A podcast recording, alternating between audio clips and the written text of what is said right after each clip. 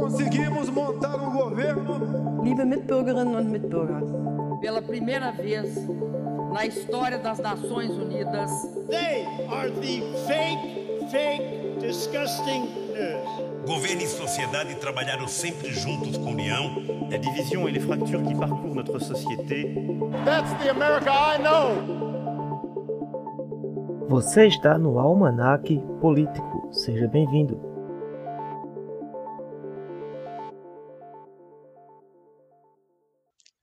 Olá pessoal, seja muito bem-vinda, seja bem-vindo. Está começando mais um podcast Almanac Político. Eu sou Rívio Xavier Júnior e ao meu lado está meu amigo Renan Lima. Olá, Renan.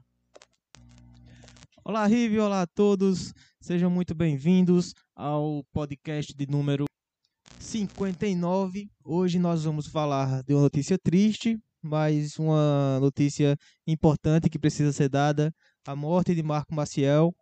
Vamos falar sobre a sua trajetória, o seu nascimento, como se deu a sua carreira política, por onde ele passou e por que ele é considerado um dos maiores políticos da história pernambucana. Particularmente, eu coloco Marco, Marco Maciel na mesma mesa de Miguel Arraes.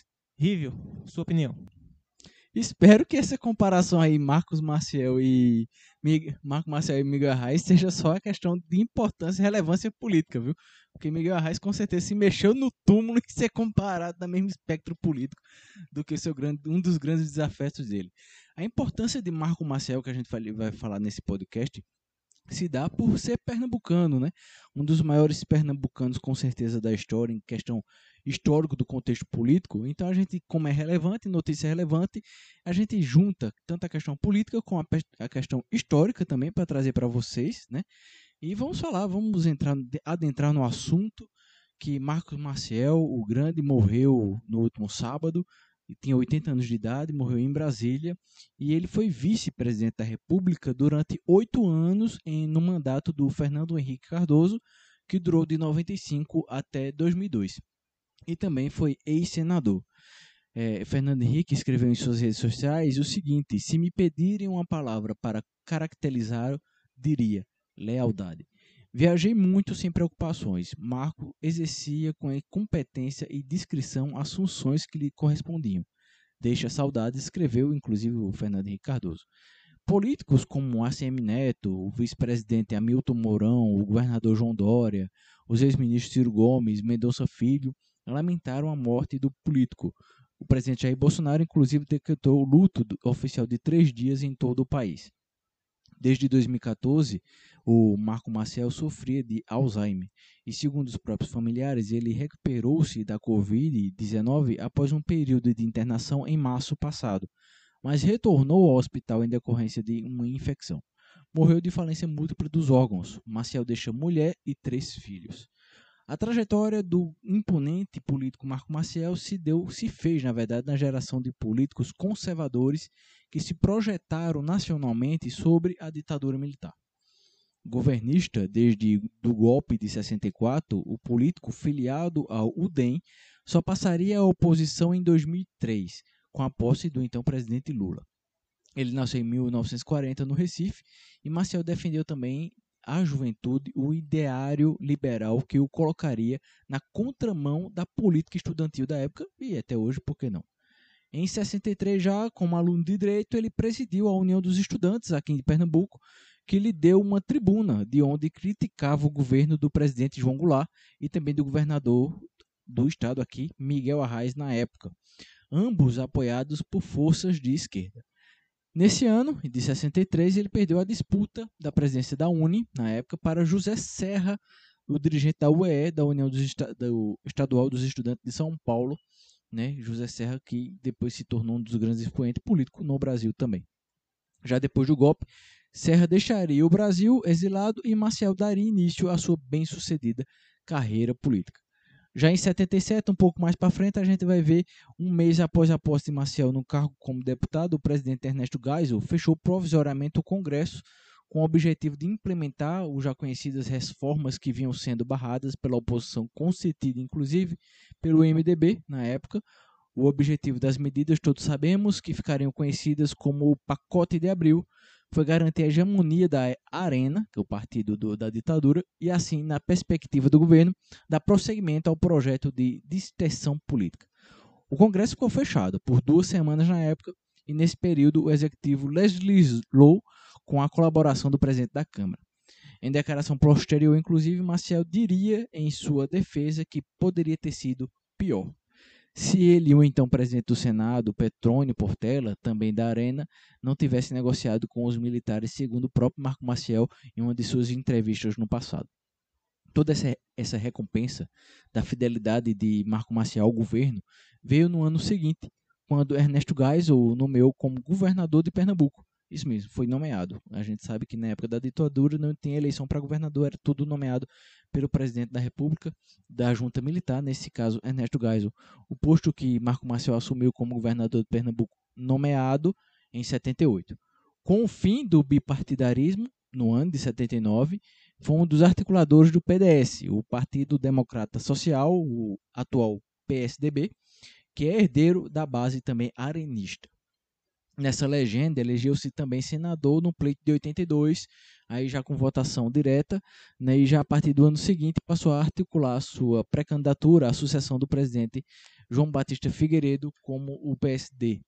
Depois da derrota da emenda constitucional que reintroduziu a eleição direta aqui no Brasil, no entanto, Paulo Maluf emergiu, emergiu como candidato, rachando totalmente o partido e foi mais uma vez onde Marco Marcel aderiu ao grupo dissidente da Frente Liberal, que ajudou a eleger Tancredo Neves, do PMDB na época, no colégio eleitoral.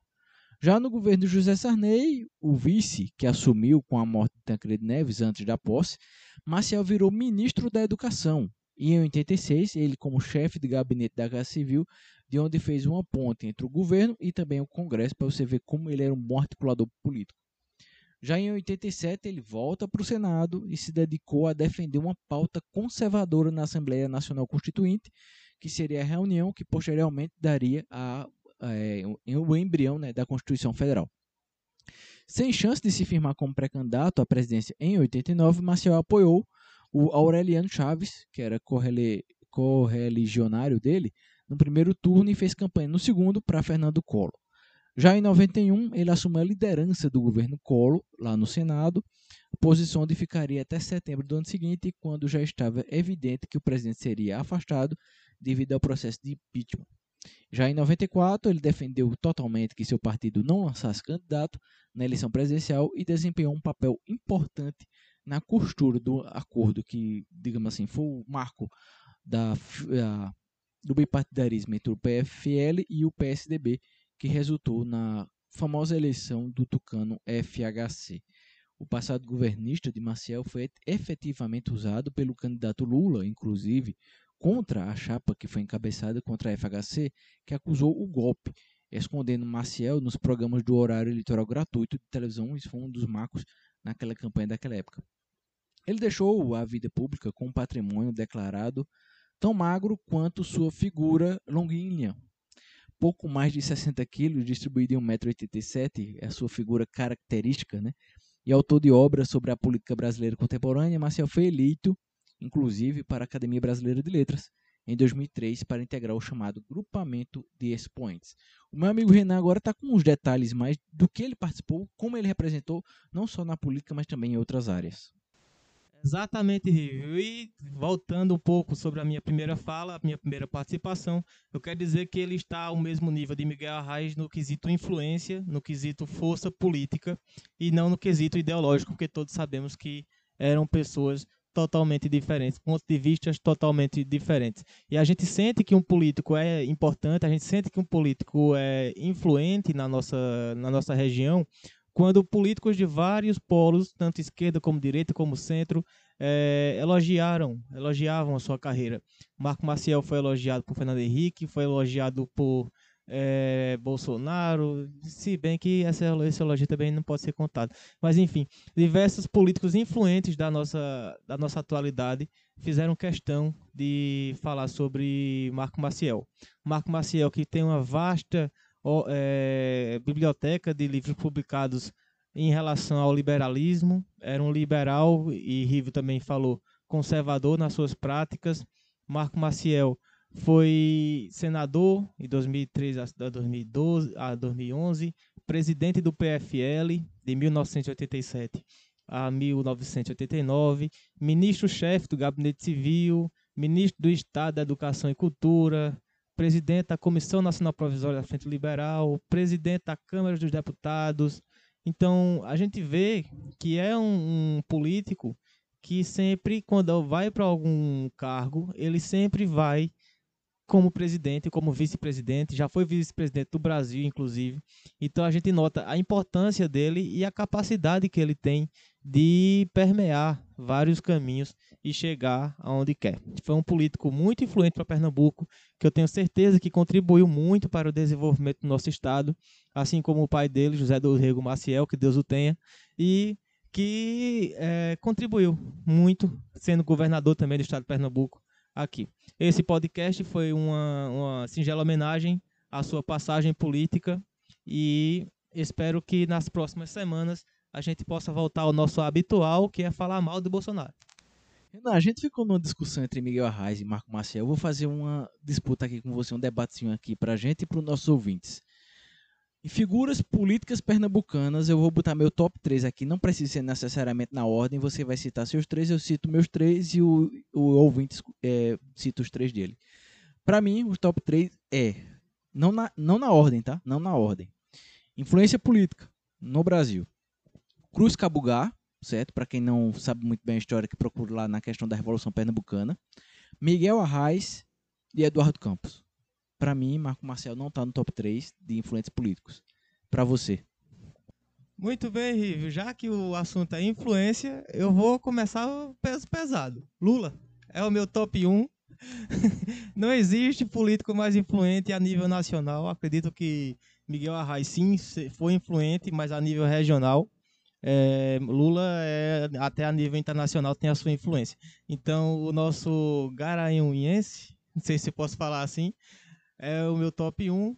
Miguel Arraes está na segunda posição. E eu não coloco Eduardo Campos, porque Eduardo Campos, é, infelizmente, teve sua carreira encurtada, né? Digamos assim, é o, o trágico acidente que tirou sua vida no, em Santos, litoral de São Paulo.